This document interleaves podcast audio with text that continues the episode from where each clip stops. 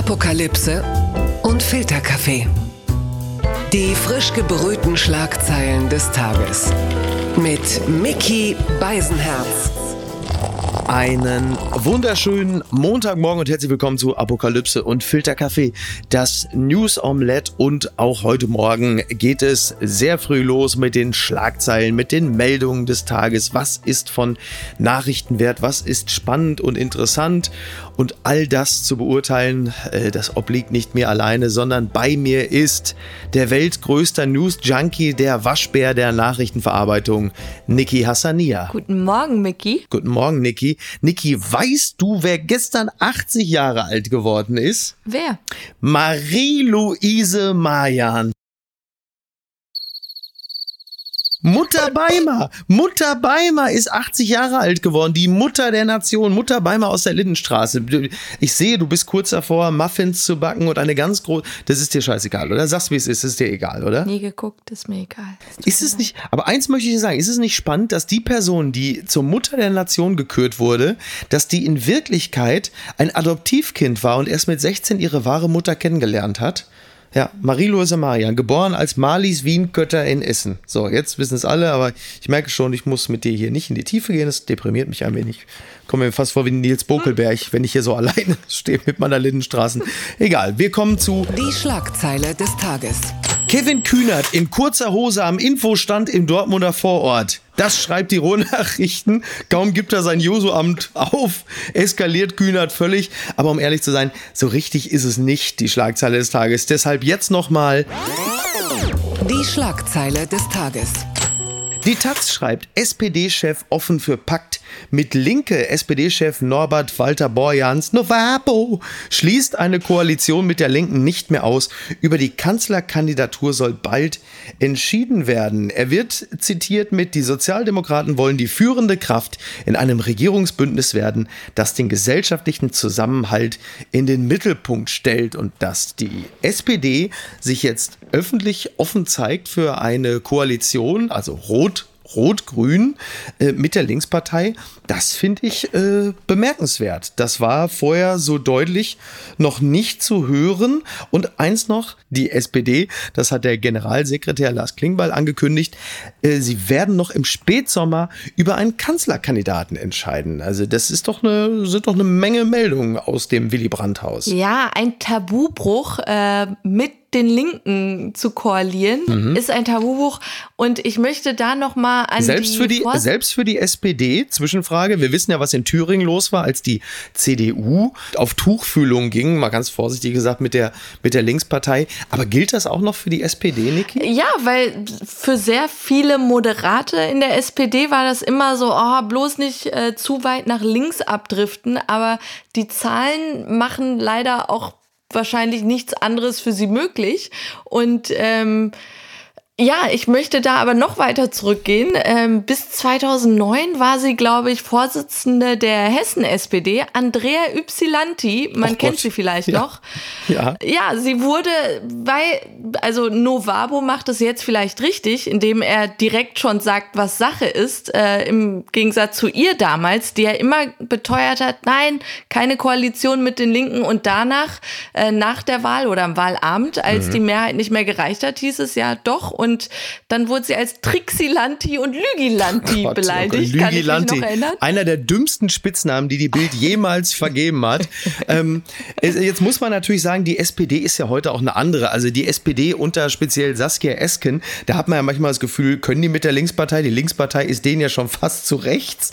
Ähm, interess interessant wird es ja vor allen Dingen, wenn man überlegt, wer soll denn jetzt Kanzlerkandidat werden? Also es gibt ja eigentlich nur zwei, die wirklich möglich. Mütze nicht, kann man glaube ich vergessen, das wird es nicht. Also bliebe nur, bliebe nur entweder Lauterbach, der Salzlose, der ist aber, glaube ich, der ist aber, glaube ich, den Leuten nicht vermittelbar, weil er steht wirklich ja gegen alles, wo, wo die breite Masse, also Fußball, die Öffnung von Bordellen, Tempolimit. Also er steht ja, er steht ja für all die Dinge, die äh, zumindest, wenn man eine breite Bevölkerungsschicht erreichen will, äh, also nur nur 500 Er ist der Talkshow-Auftritt. Er ist der Regen für jede Parade. Also, sorry, er wird's nicht.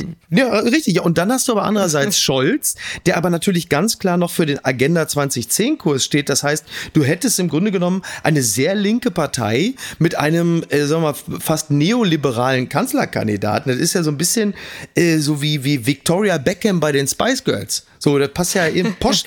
Olaf Scholz ist die Posch Spice der SPD. Andererseits muss man sagen, es ist ja fast scheißegal, wer am Ende mit 15 Prozent einläuft. Und so ist man dann Scholz vielleicht am Ende auch einfach los.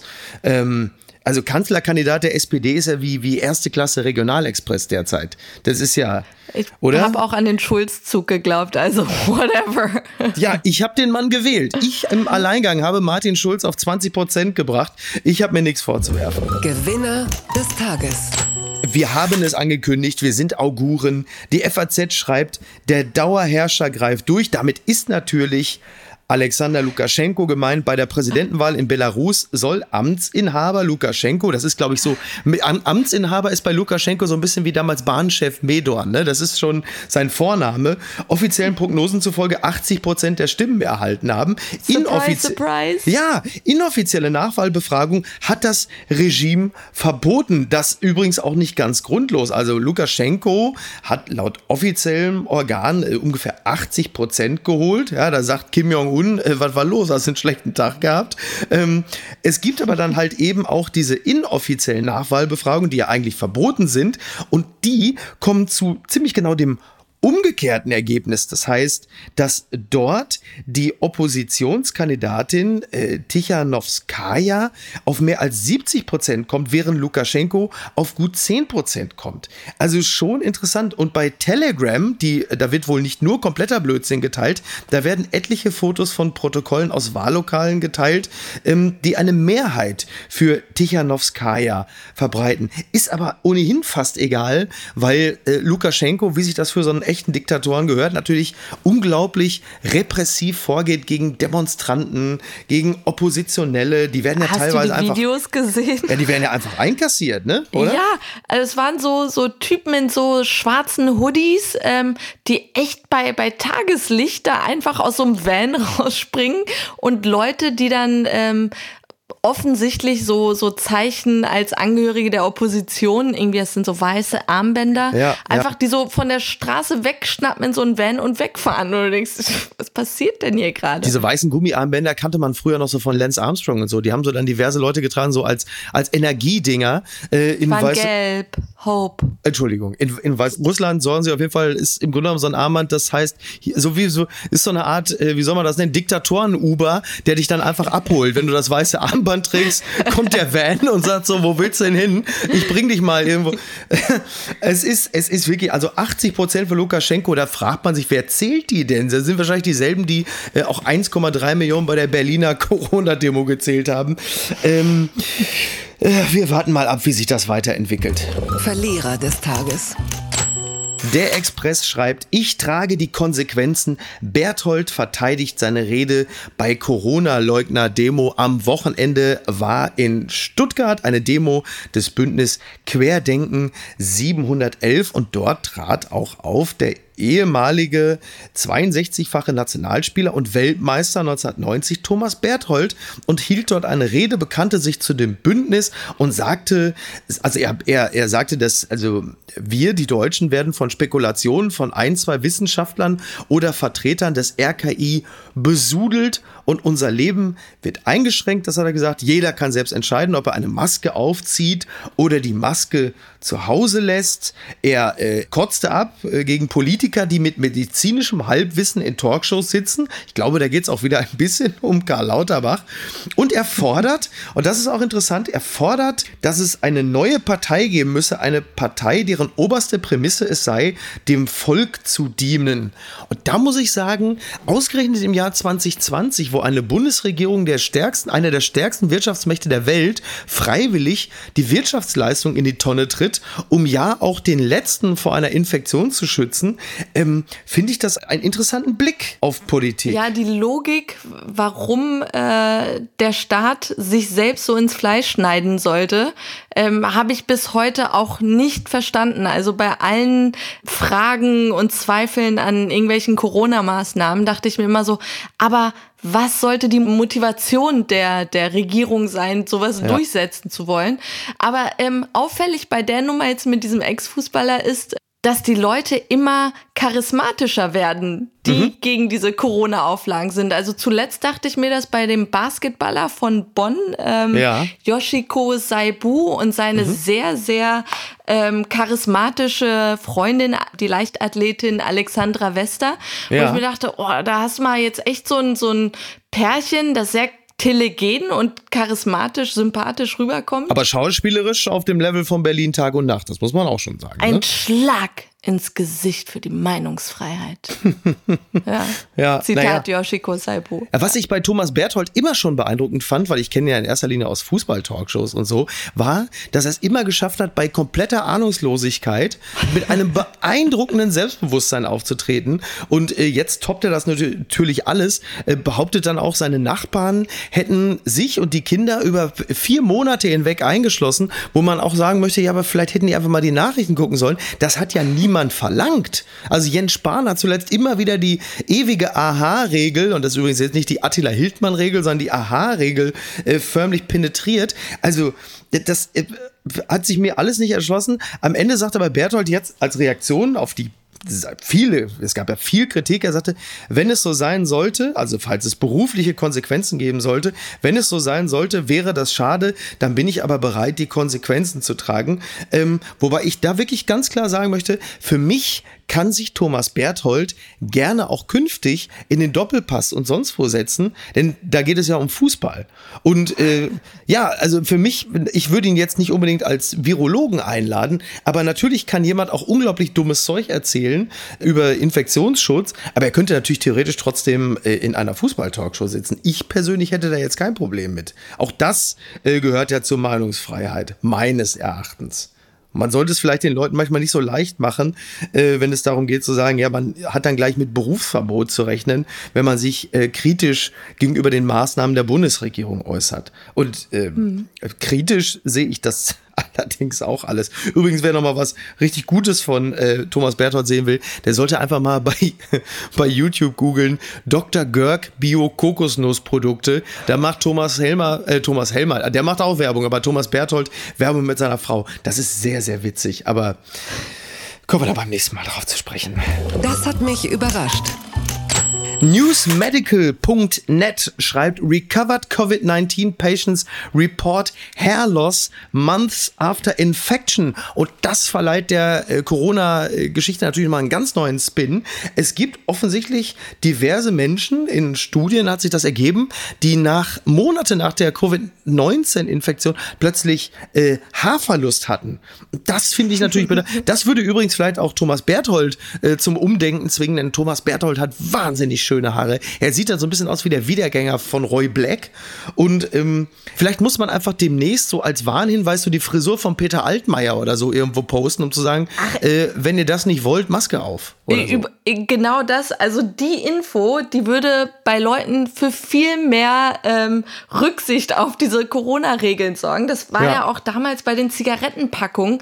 Da stand irgendwann auch mal der Warnhinweis, Rauchen kann zu Verstopfung der Arterien führen. Oh. Und da war aber auf diesem Bild irgendwie der Arterien verdeckt. Also Rauchen kann zu Verstopfung führen. Und ich dachte mir, wenn das der Fall wäre, würden wesentlich mehr Leute äh, aufhören zu rauchen, weil das eben etwas wäre, was direkt auf, auf etwas Konsequenz und dir so, ah, Lunge, Lungenflügel, ja, ja. it's overrated. Ja. Aber wenn es scheiße aussieht, ne, wenn dir zum Beispiel der Pimmel genau. abfällt, irgendwie von, äh, vom Rauchen oder Corona wegen, wegen Arterienverkalkung oder, äh, ne, aber da kommen wir gleich noch drauf. Kurzer Spoiler-Alarm, wait, wait for it. Papala Paparazzi. Der Stern schreibt, Promi Big Brother 2020, Reporterlegende Werner Hansch beichtet Spielsucht. Fußballfans kennen Werner Hansch als Kommentator zahlreicher Partien. Mit 81 Jahren wagt er sich nun in den Promi Big Brother Container und offenbart dort ein tragisches Schicksal. Werner Hansch, Werner Hansch, die Stimme des Ruhrgebietes, hat im Promi Big Brother Container gestanden, spielsüchtig zu sein. Er brauche Geld, er hat geweint im Container, hat gesagt, ich habe weit über eine halbe Million verzockt.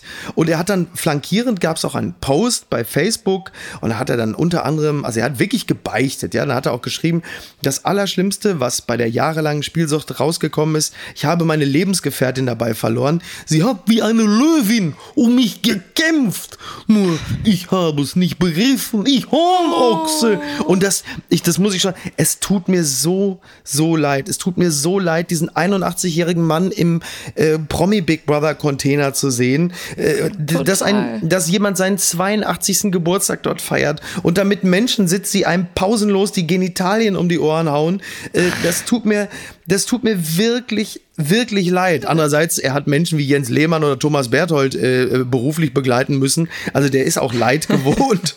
Aber es ist schon, schon bitter, oder? Ja, wir haben ihn ja beim Einzug ins Haus äh, auch zugeschaut und du hast es an meiner Reaktion bemerkt. Ich war ja die ganze Zeit so, oh Gott, oh Gott, mhm. weil, weil es mir so leid hat. Ähm, und der ist ja so liebenswert. Keine Ahnung, ich finde es echt tragisch. Wobei, wir haben ja auch gesagt, aber was wäre, wenn er sich als netter Opa gibt und ist am Ende doch so ein total überraschend hinterfotziger Maulwurf, der dazu zu einer von diesen äh, äh von, das von diesen ich mir.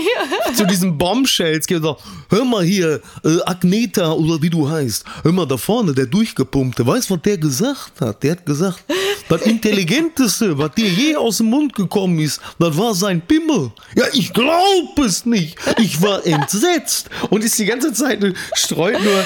so ein Feierstart. So ein richtiger, intrigantes Schwein, so. Du glaubst nicht, was er über dich gesagt hat. Also die Mitbewohner hätten es alle verdient. Deshalb, ich hoffe, dass er sich wirklich als so einen hinterfotzigen Typen ja. herausstellt. Das hat er von dir, hat er gesagt, der schlauste Text von dir, der steht auf dem Unterarm. Oder irgendwie sowas. Nein, wir werden es ja sehen. Gucken mal. Oh, ich dachte, du wärst längst tot.